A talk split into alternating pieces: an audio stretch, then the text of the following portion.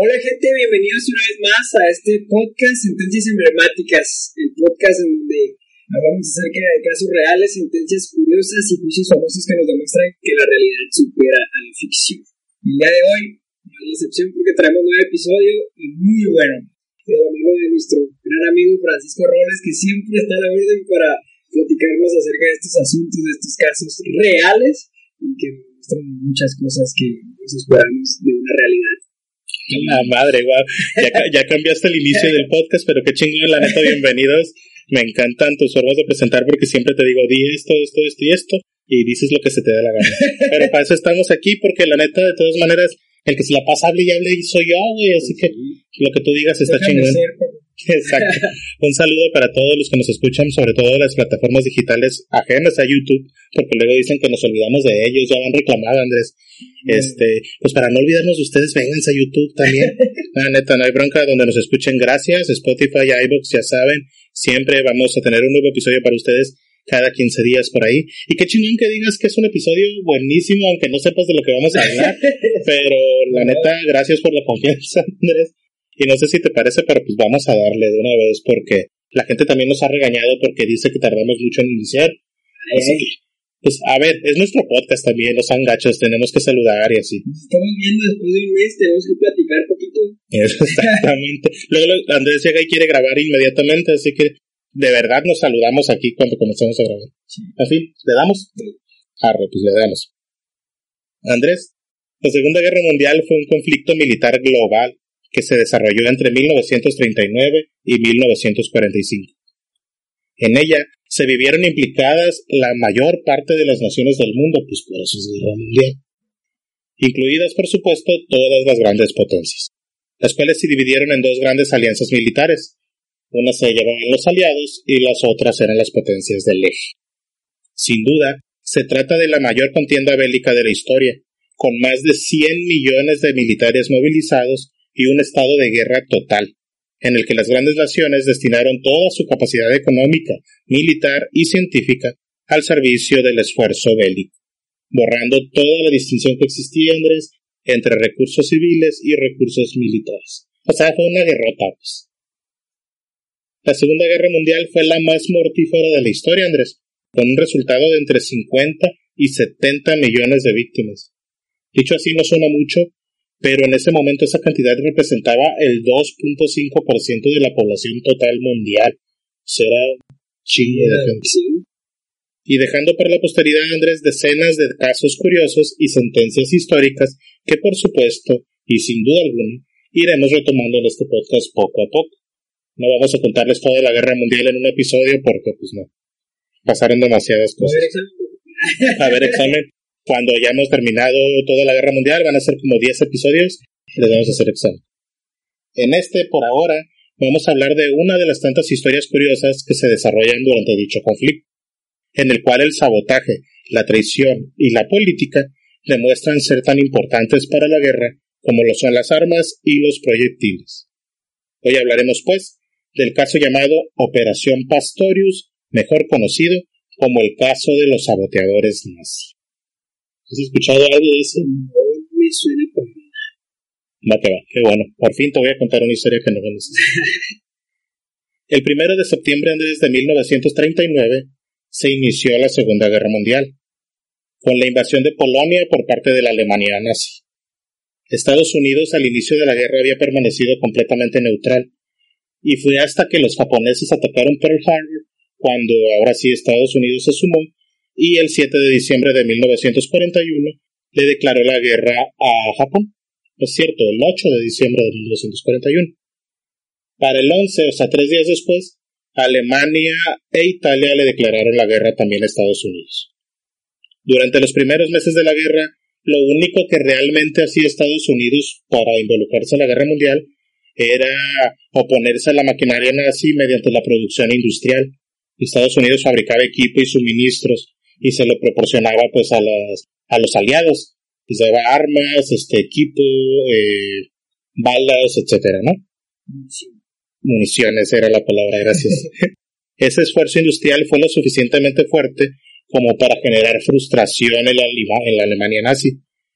Y dicen que fue el propio alto mando nazi, o sea, el, por todos conocido Adolfo Hitler, quien dio la orden de montar un esfuerzo serio para reducir la producción de armas de los Estados Unidos y evitar su contribución a la guerra. La inteligencia alemana se decidió por el sabotaje como el medio más eficaz para disminuir pues, la participación estadounidense en la guerra mundial y, encargó el proyecto a un teniente llamado Walter Capet, que era junto al Abwehr 2. El Abwehr 2 es básicamente el servicio de inteligencia alemana en su segunda categoría que se encargaba pues del sabotaje. Digamos que el Abwehr 1 era el servicio de espionaje, Abwehr 2 era el de sabotaje y Abwehr 3 era el de contraespionaje. ¿Sí? Este señor había pasado algunos años en los Estados Unidos antes de la guerra y se había concentrado sus esfuerzos para hacerle propaganda a los alemanes que vivían en Estados Unidos, así como eh, otros estadounidenses que eran de ascendencia alemana para que apoyaran al partido nazi. Todo esto antes de la Segunda Guerra Mundial. Y ya durante ella también se había encargado de mantener el contacto con los alemanes pues que estaban fuera del país, pero sobre todo con los alemanes que habían regresado a Alemania desde los Estados Unidos ¿Por qué seguía en contacto con ellos? Pues porque pensaba que algún día le iban a ser útiles, ¿no? Por conocer cómo funcionaba la sociedad estadounidense, pero siendo alemanes podían servir al régimen nazi. El propósito del sabotaje que tenía planeado Alemania era asestar un gran golpe y con violencia en el territorio norteamericano, mediante la destrucción de su capacidad para producir equipos y suministros vitales así como de su capacidad para transportarlos al campo de batalla. Básicamente querían dañar fábricas y todo este tema. Walter Capet fue elegido para preparar candidatos para el intento de sabotaje, para lo cual escogió a 10 hombres que hablaban bien el inglés y que habían pasado un tiempo en los Estados Unidos. Ocho de ellos pasaron el filtro, eh, uno no lo pasó y otro se enfermó de gonorrea, puedo recordar. La cosa es que solo ocho pasaron, no, de verdad, que gonorrea o de algo así, una ETS. Total que ocho pasaron el corte para ingresar a la capacitación final. Los ocho hombres tenían entre 22 y 39 años y fueron divididos en, dos equipos de cuatro personas, uno encabezado por George Dash y otro por Edward Kerling. Este nombre, George Dash, es el que hay que aprendernos, porque es el que vamos a mencionar muchísimo a lo largo del caso.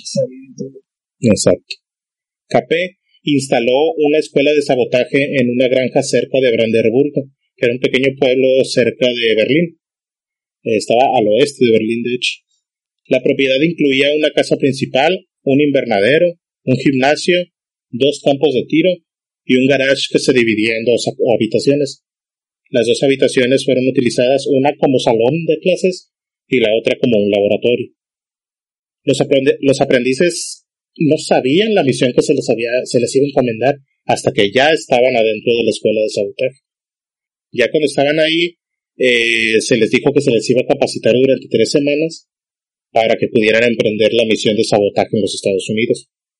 Los hombres comenzaban cada mañana con ejercicios de calistenia y luego asistían a sesiones de tres horas donde se les instruía en química, artefactos incendiarios, dispositivos explosivos, dispositivos de cronometraje escritura secreta y ocultación de la identidad para mezclarse en el trasfondo estadounidense.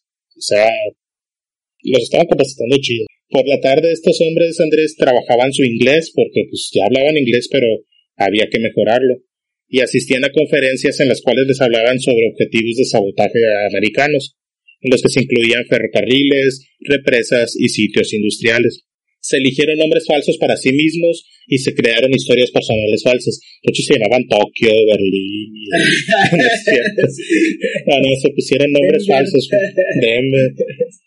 También se les instruyó sobre sus vidas ficticias. Y como, a ver, todos los hombres, los ocho, ya habían vivido en Estados Unidos. Entonces, inventarles una vida no era tan complicado, ya que solo necesitaban pues una historia creíble y documentos que probaran, entre comillas, que, que nunca se habían regresado a Alemania, sino que habían seguido viviendo en Estados Unidos.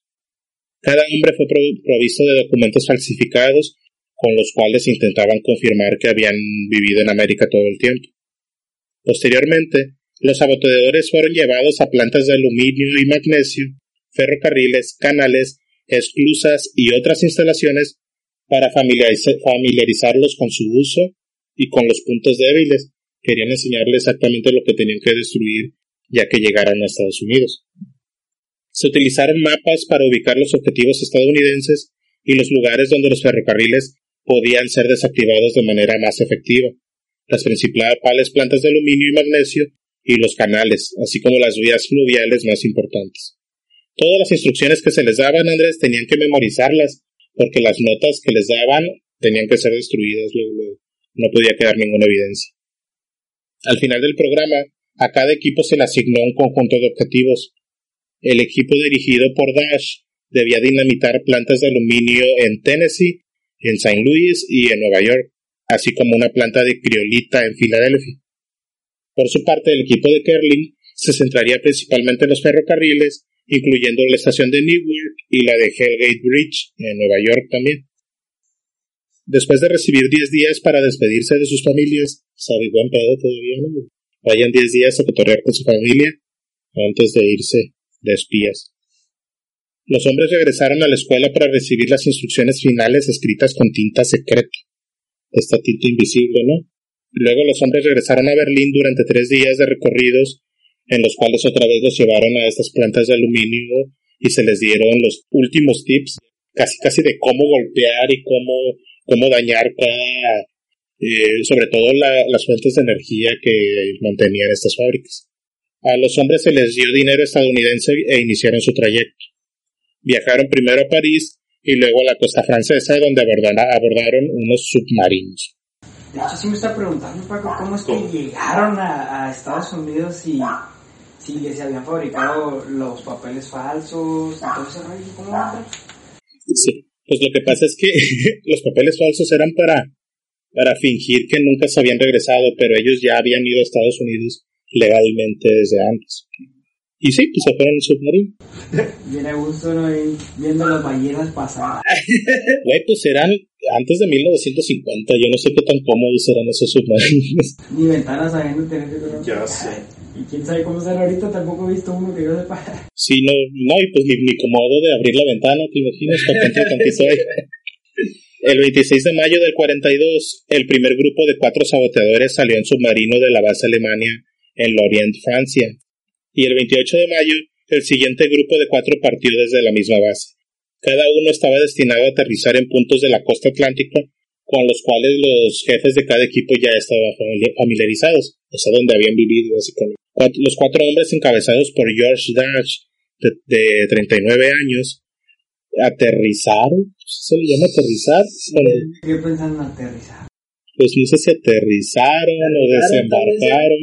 La cosa es que llegaron a una playa llamada Amagansett. Bueno, esto en Long Island, Nueva York, alrededor de las 12.10 de la mañana del 13 de junio de 1942. Junto a Dash estaban Peter Burger, de ese nombre suena de broma, que tenía 36 años. la cangreburger. Este, Henry Hahn, de 35 años, y Richard Kirin, de 34 años. Apenas habían enterrado su equipo y uniformes cuando vieron a través de una espesa niebla que venía un hombre que caminaba hacia ellos. El hombre resultó ser un guardacostas llamado John Cullen. Era un vampiro que... no, no, se apellidaban nomás así, John Cullen. Si los alemanes hubieran seguido las instrucciones que les dieran, lo que tenían que hacer era pues este golpearlo, ¿sabes? Este derribar al tipo y hacer lo que tuvieran que hacer para poder seguir con su misión. Pero no hicieron eso. Al tipo George Dodge se le ocurrió decirle al guardacostas que eran pescadores que se habían perdido y que cuando amaneciera se iban a ir. Pero esa historia era muy, muy sospechosa porque no había un barco, no estaban vestidos como pescadores, no, no había nada que demostrara eso. Entonces el guardacostas les dijo, no, pues vámonos a la, a la delegación de todas maneras, porque para que allá declaren lo que me acaban de decir. A lo cual Dash le respondió que no quisiera matarlo, le dijo, mejor ya vete, no quiero matarte, y le aventó un bajajo de dinero con 260 dólares. El guardacostas no iba armado, y pues eran cuatro hombres, entonces decidió aceptar el dinero y se fue Pero cuando ya no lo podían ver, el tipo salió corriendo y llegó a la delegación y pues les dijo a sus superiores lo que había pasado. Pero pues cuando, cuando regresó la guarda, guarda costera ahí a la rueda a revisar, ya no había nada. Y lo que dedujeron fue que habían ido, que ya se habían logrado llegar a la estación del tren para irse a Nueva York. Y en efecto, a las nueve de la mañana de ese mismo día los saboteadores llegaron a Manhattan. Sí habían llegado a la estación del tren y sí se fueron. Y ya llegando a Manhattan se dividieron en dos parejas que se registraron en el Hotel Governor Clinton y en el Hotel Martinique. Mientras tanto, la Guardia Costera informó al FBI de lo que había sucedido. Les dijo que cuatro alemanes habían desembarcado cerca de Amagat y los agentes del FBI acudieron a Long Island a revisar y a preguntarle a la gente, sobre todo a gente que ellos sospechaban que eran que apoyaban pues a los nazis, empezaron a preguntarles por estos cuatro alemanes, pero nadie había visto nada y nadie sabía nada. Entonces, la verdad es que a la única conclusión que llegaron fue de nuevo la misma, de que habían llegado a la estación del tren y pues que ya no los iban a hallar, porque en Nueva York para hallar a cuatro personas imposible. Esa noche, durante la cena, ya en su hotel, Dash y Burger comenzaron a compartir su fuerte odio por el gobierno nazi y su plan de no llevar a cabo las instrucciones de cometer sabotaje que se les habían asignado. Cada uno tenía diferentes razones. Dash había vivido en los Estados Unidos durante 17 años, desde 1922 hasta 1939. Había tenido diversos trabajos como cocinero, camarero, vendedor, etc. Pero también había pasado un año en Hawái en el cuerpo de aviación. Mucho tiempo después, Andrés, ya que todo el caso terminó, Dash escribió un libro en el cual él, explica que él se sentía estadounidense y que se sentía orgulloso de ser estadounidense y que esa era su razón para decir que no iba a obedecer a los nazis y que no iba a sabotear a nadie. Burger, por su parte, era un ex nazi, él se había sido Participó en el Beer Hall Touch, que básicamente fue un intento de golpe de Estado que hubo en 1923 y del que no te voy a dar muchos detalles porque después lo vamos a retomar en otro episodio. De los 10 que vamos a hablar. De los 10 11 que vamos a hablar, uno va a ser el del Beer Hall Touch. No lo investiguen, nosotros lo hicimos.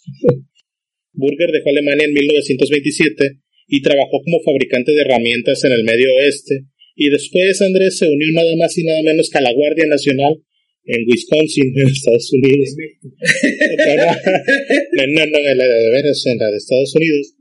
Y se convirtió en ciudadano estadounidense en 1933.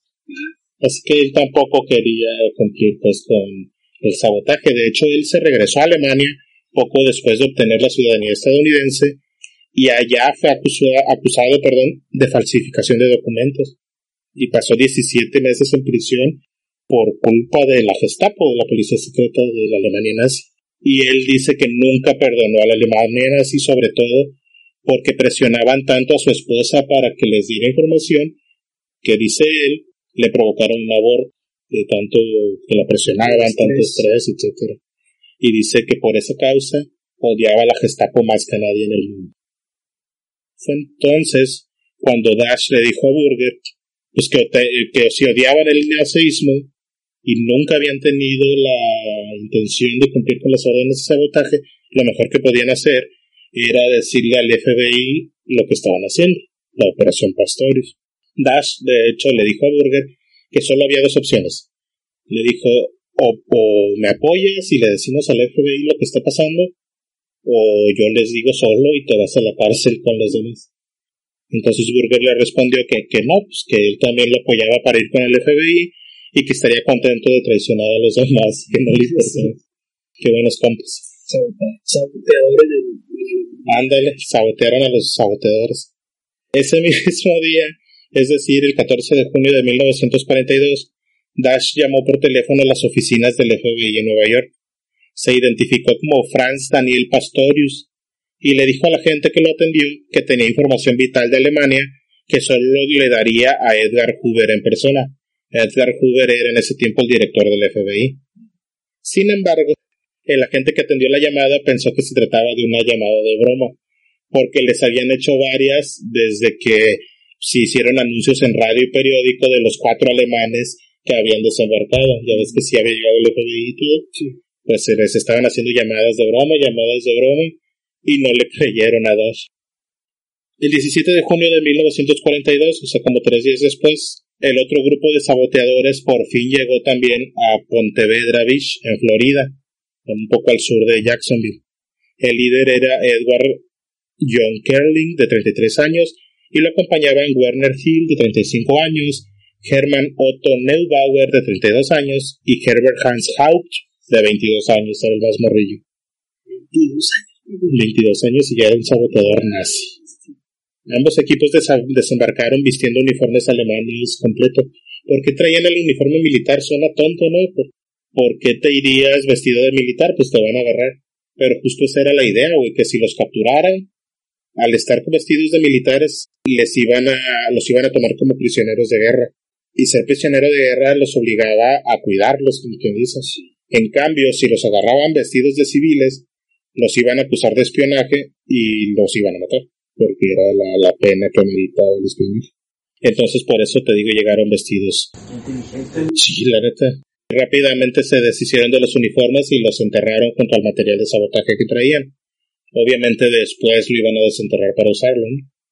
El, el, grupo de Florida se dirigió a Jacksonville y luego entrena a Cincinnati, donde se separaron también. Dos se fueron a Chicago y dos se fueron a Nueva York. En los días previos a la llegada de este segundo grupo de saboteadores, la Guardia Costera ya había hecho algunos descubrimientos en Long Island. Encontraron el paquete de cigarrillos que había desechado Berger y Burger y descubrieron las cajas enterradas en la arena. Cuando abrieron las cajas en la estación de policía, encontraron detonadores y mecanismos de bombas de tiempo, detonadores regulares, una gorra con una esvástica uniformes y otros materiales incriminatorios. La tarde del 18 de junio, John Dash abordó un tren en la estación de Pensilvania y se dirigió a Washington, D.C., donde planeaba contarle toda la historia, ahora sí personalmente, al director del FBI, Edgar Hoover. Cuando llegó a Washington nuevamente, llamó al FBI, esta vez identificándose como Josh Davis, y les explicó que era un líder de un grupo de saboteadores y que tenía información importante. Otra vez no le creyeron. A la mañana siguiente Dash llamó nuevamente y esta vez les dijo que se ubicaba en un hotel de Washington y ahora sí la gente que lo atendió le dijo que iban a mandar a alguien a, a revisarlo y en su caso trasladarlo al Departamento de Justicia para que contara su historia. El agente que mandaron se llamaba Duane Traynor y luego declaró que inicialmente encontraba difícil creerle la historia que Dash le estaba contando, pero que comenzó a pensar que era real cuando éste abrió un maletín y le mostró 82.550 dólares en billetes de 50, por lo cual detuvieron a Dash y finalmente comenzaron ahora sí a interrogar. El tipo casi rogó porque lo detuvieran. Sí, sí. Ojalá si fueran todos los delincuentes. Durante los días siguientes, Dash fue interrogado minuciosamente y con él proporcionando pues toda la información básicamente que el FBI podía pedir la captura de los otros saboteadores no duró mucho tiempo. Dash le dio a los agentes el número de habitación de Burger en su hotel de Nueva York, y luego Burger les dijo a su vez dónde encontrar a Kirin y a Hank. O sea, con eso los cuatro que llegaron primero a Long Island ya habían sido detenidos. Eh, pero Kirin y Hank no, querían...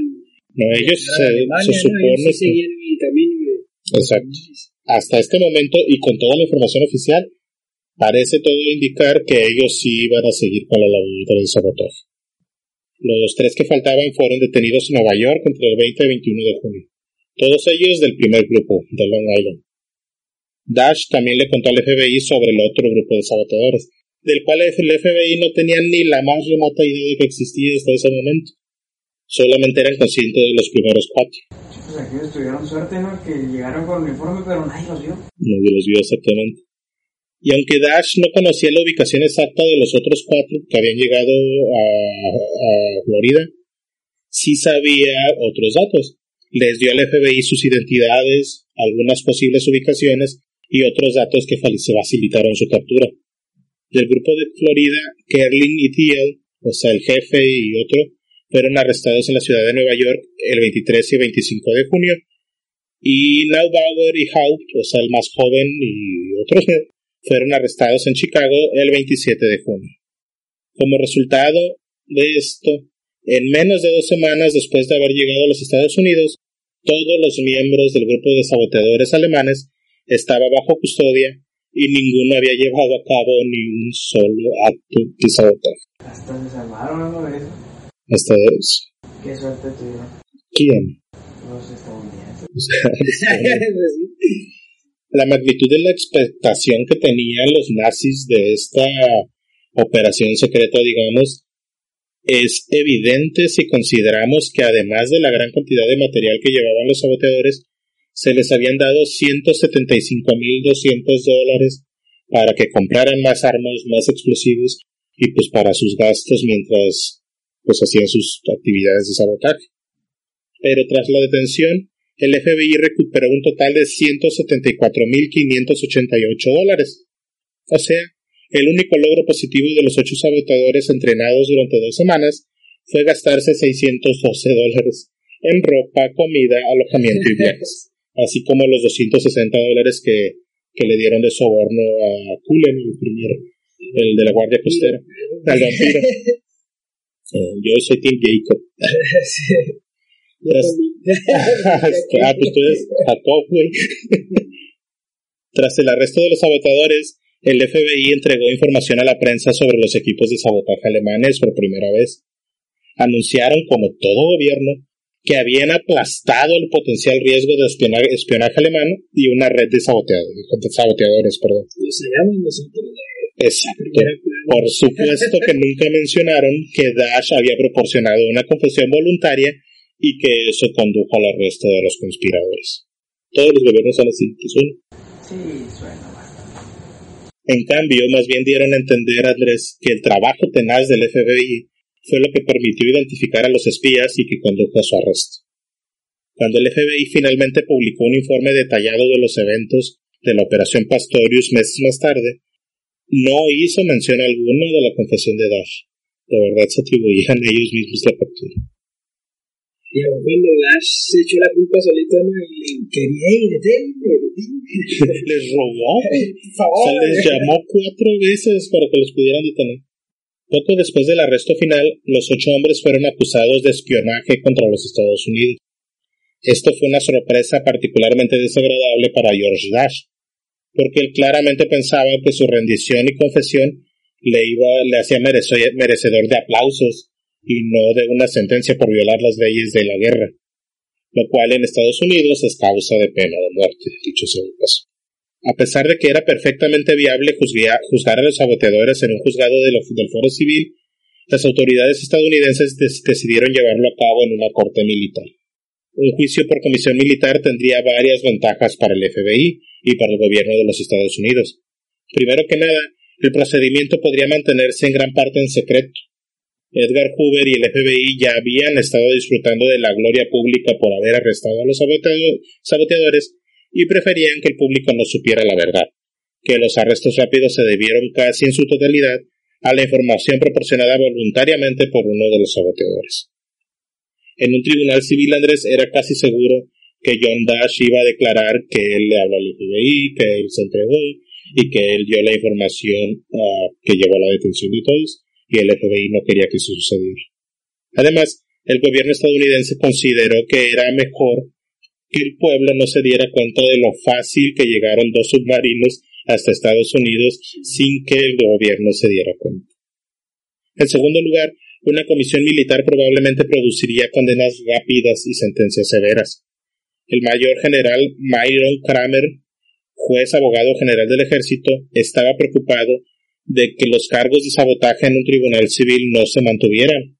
Y es que tomemos en cuenta, Andrés, de que ninguno hizo ningún acto de sabotaje a final de cuentas. O sea, no hicieron nada más que llegar. Y ellos pensaban que el hecho de que hubieran llegado hasta Estados Unidos tampoco era seguro como que alcanzaran siquiera el, grado de tentativa. De, de que intentaron sabotear. No era seguro que lograran la sentencia y por eso no querían llevarlo al tribunal civil. Lo que sí era casi seguro era que iba a haber una sentencia por violar las leyes migratorias y de aduana, pero esa era una sentencia como de dos años.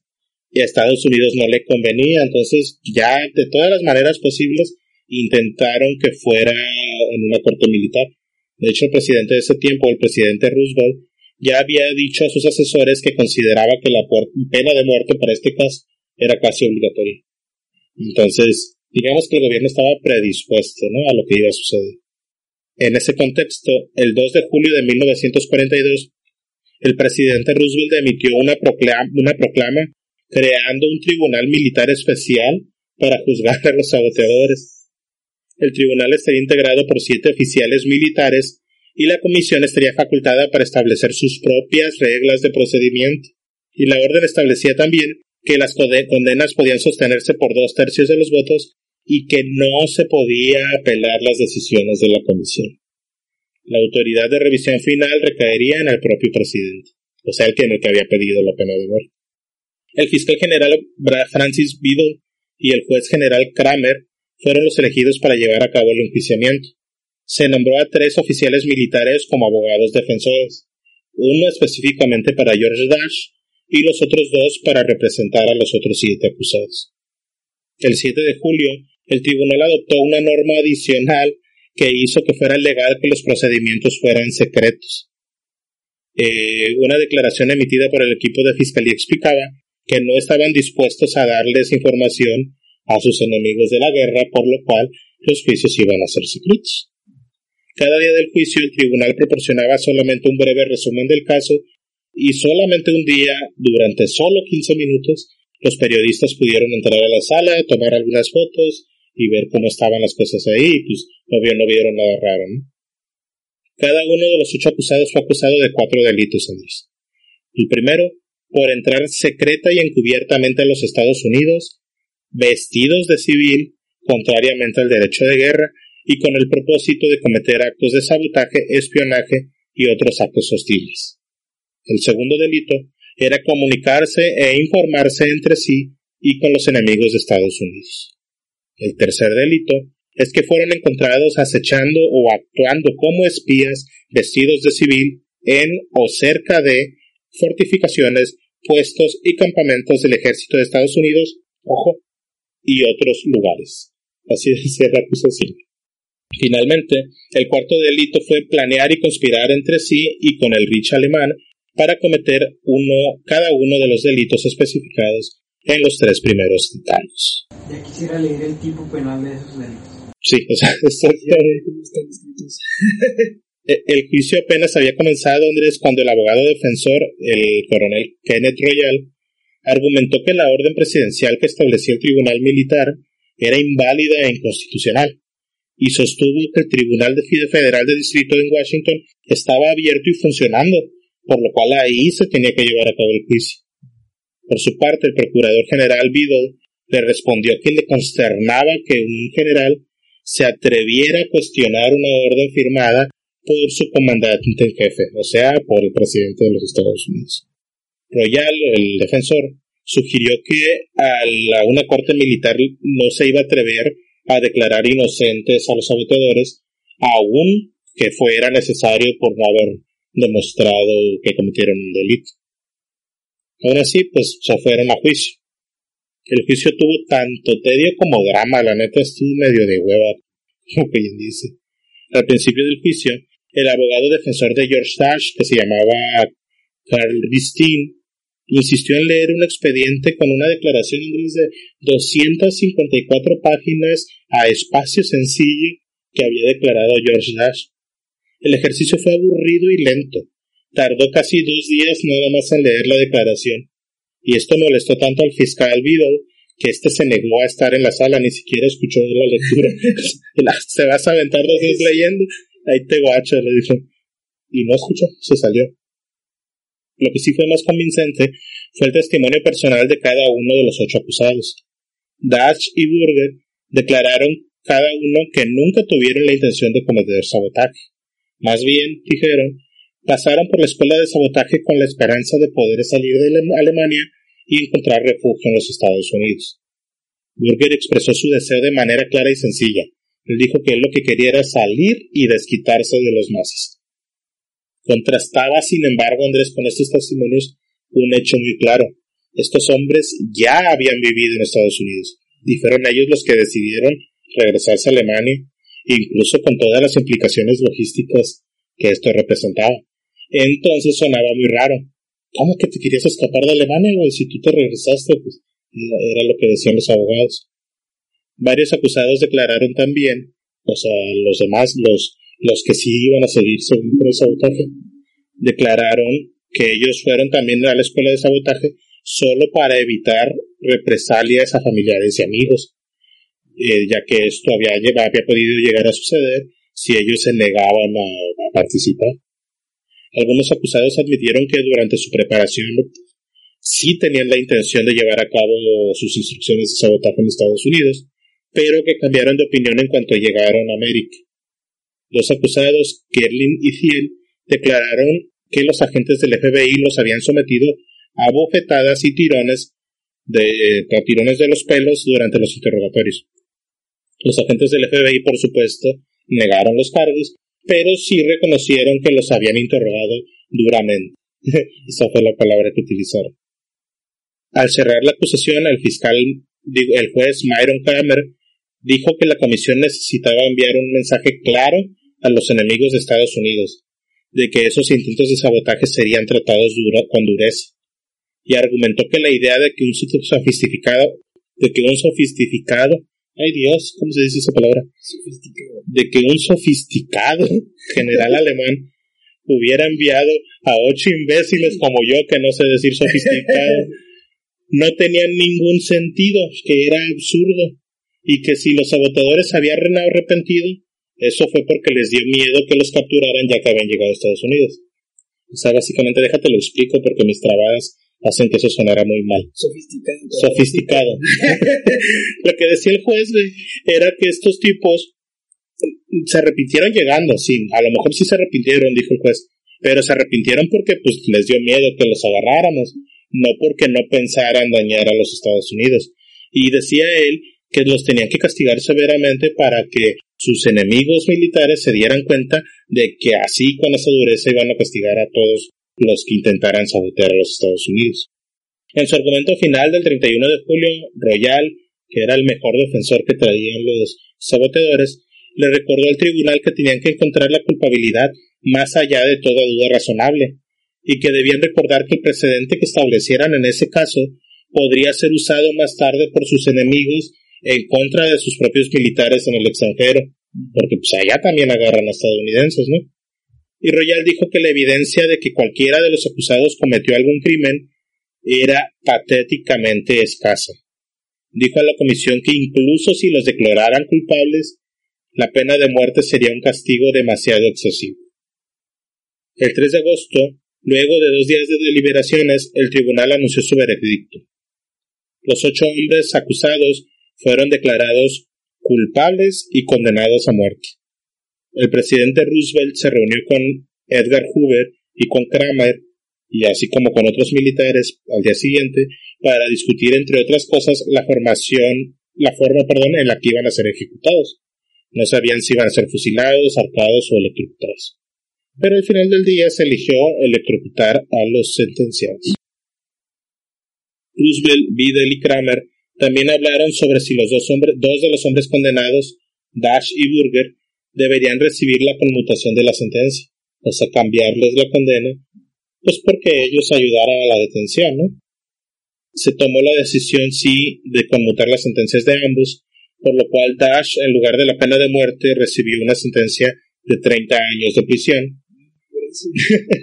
y Burger de cadena perpetua. Y esto era en agradecimiento a la asistencia que otorgaron para la aprehensión y condena de los demás saboteadores. Si como tú dices, no, pues gracias.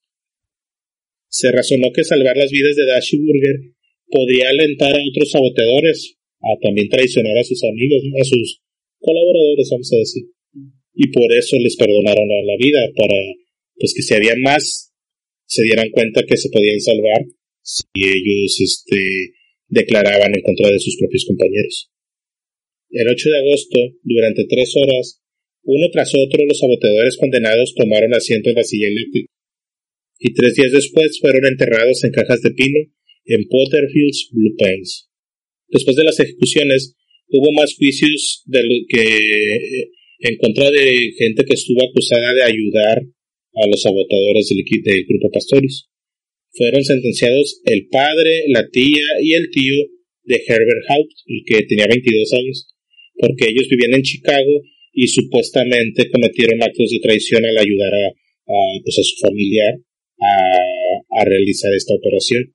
Y también fueron condenados los padres de Wolfgang Wergin, se llama. Este era un amigo de este muchacho también de 22 años, que también fue acusado de ayudar a los sabotadores. No encontré información pública de qué forma los ayudaron según, pero en teoría los ayudaron y todos ellos fueron declarados culpables. Los hombres fueron condenados a muerte y las mujeres a 25 años de prisión. Sin embargo, sus sentencias sí fueron apelables y en la apelación los veredictos contra las mujeres fueron revocados, fueron, declaradas inocentes y las condenas con los hombres se conmutaron para que fueran años de prisión y no pena de muerte. En Nueva York, además, varias personas adicionales fueron juzgadas por ayudar a Dash y a su equipo, y les impusieron a todos ellos largas penas de prisión, aunque casi todas se redujeron después en la apelación, pero de todas maneras fueron a la cárcel. El interrogatorio de posguerra del personal alemán y el examen de los registros nazis confirmaron que nunca se volvió a intentar un acto de sabotaje en contra de los Estados Unidos, aunque a finales de 1944 dos personas llamadas William Curtis y Eric Gimpe fueron también desembarcados en Estados Unidos, pero como espías, no como saboteadores. Aún así, estos tipos también fueron detenidos antes de lograr cualquier cosa. Esto es lo que dice el FBI, ¿sabes? O sea, yo creo que ellos no admitirían si hubo más casos, pero la información oficial en la página del FBI dice que nunca más nadie intentó el sabotaje. Por lo visto tampoco admitirían si antes de hacer el sabotaje se declaran y ah, dicen, ¿sabes qué? Ya quiero hacerlo. Sí, exacto. Ellos a fuerzas quieren culpar. Así es. Pues toma en cuenta que era guerra, entonces es raro. Yo no sé qué, qué decisión hubiera sido la correcta, pero sí creo que, mm, a ver, no que apoyo, pero sí que entiendo la lógica que utilizaron. Pues me vienen a sabotear, no los voy a perdonar nada más porque al último me dicen que siempre no. De todas maneras, se supone que venían a sabotear, se, supone que iban a hacer ataques, que iban a destruir líneas de ferrocarril, este, empresas de energía, etcétera. Entonces, ay, es una decisión difícil y pues es tiempo de guerra, entonces mientras no violen el derecho de guerra, en teoría, pues está bien. Exacto. En abril de 1948, además, el presidente Truman concedió el indulto ejecutivo a Dash y a Burger, con la condición de que serían deportados. Fueron transportados a la zona americana en Alemania y las partes no ejecutadas de su sentencia fueron suspendidas, pero con la condición de que iban a vivir y trabajar y cualquier otra actividad política que realizaran tenía que ser con permiso de los Estados Unidos. Aunque el FBI investigó muchas denuncias de sabotaje durante y después de la, después de la Segunda Guerra Mundial, no se encontró ni un solo caso de sabotaje que fuera provocado por un enemigo todos los actos que hubo que podrían considerarse sabotaje, más bien eran actos de vandalismo o travesuras de algún niño o gente que quería ver qué pasaba, etcétera, ¿no? Pero según el FBI no hubo ataques de otro país durante la Segunda Guerra Mundial. Cuando Dash y Burger regresaron a Alemania el 27 de junio, em, no fueron recibidos bien, pues eran considerados traidores, exactamente, y ya que pues habían traicionado a sus camaradas, o sea, sí eran traidores, ¿no? De hecho. Traicionó a la patria, Paco. Yo sé. Ernesto Burger terminó muriendo en Alemania en 1975 a la edad de 69 años, o sea, vivió un rato todavía. Y George Dash murió en un lugar de Alemania que no puedo pronunciar. Ludwig, no lo puedo, pronunciar. En Alemania, murió en 1992 a la edad de 89 años y yo reinterné después. Eh, en ese año nací. Con esto, Andrés, el 27 de junio, el jefe de la sección 2 de la web, o sea, el tipo que estaba a cargo de la unidad de sabotaje, dijo que, pues anunció más bien que habían recibido informes de que se había detenido a los sabotadores que habían enviado a los Estados Unidos, por lo cual eh, era claro que la operación Pastorius no solo fue un completo fracaso, sino que además fue un, fracaso también en lo mediático y en lo público, porque la gente comenzó, comenzó a cuestionar las capacidades de la gente que estaba a cargo de los cuerpos de inteligencia alemán. No me voy a meter en mucho detalle, pero porque no es parte de esta historia. Pero después, mucho tiempo después, resultó que la gente que estaba, que era jefe de estos cuerpos de inteligencia, era un traidor a los nazis. Era alguien que no estaba de acuerdo con el nazismo. Y se cree que por eso puso como encargado a Dash. Él nunca le dio instrucciones de, de, traicionarlos ni de entregarse al FBI, pero puso a Dash a propósito porque sabía que él no comulgaba con las ideas nazis. Dicen que pudo haberlo puesto con, con la idea de que algo así sucediera. Jamás vamos a saber, hace mucho tiempo, no hay información precisa al respecto, pero lo que sí se sabe es que el mero chido, el mero jefe del cuerpo de inteligencia, estaba en contra de los nazis a pesar de trabajar para ellos. Y Andrés, ahora sí que me dejaste hablando solo todo el caso, pero ese fue el caso de los saboteadores nazis en Nueva York.